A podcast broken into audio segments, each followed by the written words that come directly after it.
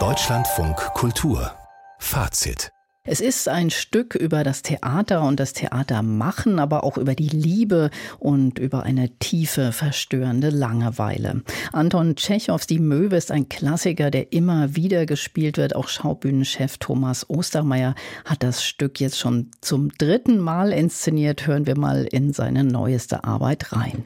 Und du, du hockst immer auf derselben Stelle und du lebst, als wärst du schon tot. Außerdem habe ich mir angewöhnt, nicht mehr in die Zukunft zu schauen. Ich denke niemals an das Alter oder an den Tod. Es kommen muss, das kommt sowieso. Also mir ist ein bisschen so wie, als wäre ich in der Steinzeit geboren. Mein Leben ist wie so eine Last, die ich schon ewig mit mir rumschleppe, wie als hätte mir jemand so einen Stein ans Bein gebunden. Ich würde sie wirklich gern abschütteln. Naja, das ist natürlich total lächerlich. Ich müsste mich endlich zusammenreißen.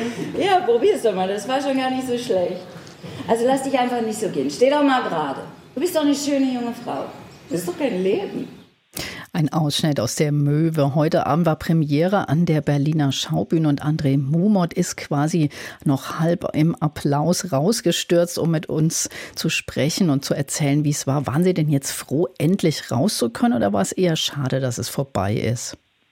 Naja, weder noch, würde ich mal sagen. Es ist schon gut, wenn man nach knapp drei Stunden dann auch mal sich wieder bewegen kann. Es ist schon ein Stück, was Sitzfleisch verlangt, diese Inszenierung auch von Thomas Ostermeier. Aber sie hat auch ihre Momente, in denen man gefesselt ist und in denen man sich das sehr gerne anschaut und wo man auch den schauspielerischen Leistungen natürlich sehr gerne zuschaut. Denn das wird an diesem Abend erwartungsgemäß in den Mittelpunkt ja auch gestellt.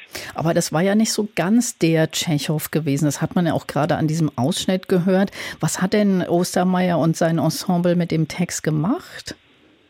Sie haben an dem Text gearbeitet. Das wurde auch im Vorfeld schon bekannt gegeben, dass Sie eben frei mit dem Text umgehen, dass die Schauspielerinnen und Schauspieler sich selbst überlegen konnten, wie sie diesen Tschechow-Text umarbeiten.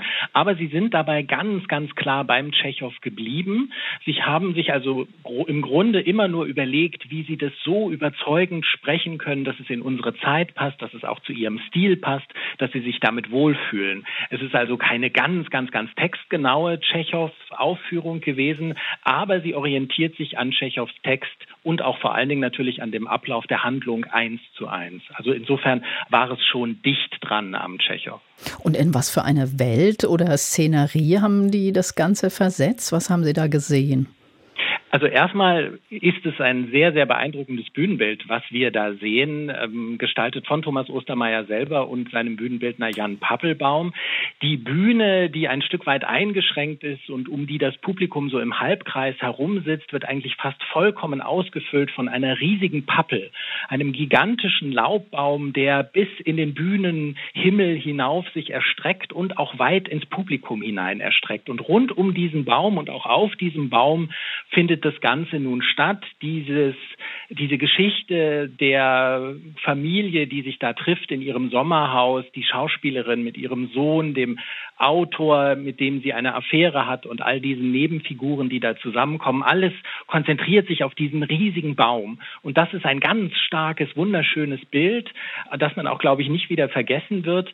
Das ist sehr atmosphärisch und führt aber in so eine Halbgegenwart. Es spielt also heute im weitesten Sinn und es gibt sogar auch einen Moment, wo plötzlich dieses ganze etwas gelangweilte Gerede über Kunst und Beziehungen und den Sinn des Lebens abbricht, weil so ein Flugzeuggeräusch alles durchschneidet und eine ganz unangenehme Situation entsteht. Es soll wahrscheinlich einen Kampfjet darstellen. Man merkt also, da gibt es eine Realität außerhalb dieser Künstler-Community, die da relativ selbstzufrieden und selbstgerecht über letztlich verhältnismäßig belanglose Dinge spricht. Also es wird auch über die Inflation gesprochen, kurz mal. Es wird so mit der Gegenwart verschmolzen, aber eigentlich eher vorsichtig und nicht allzu aufdringlich.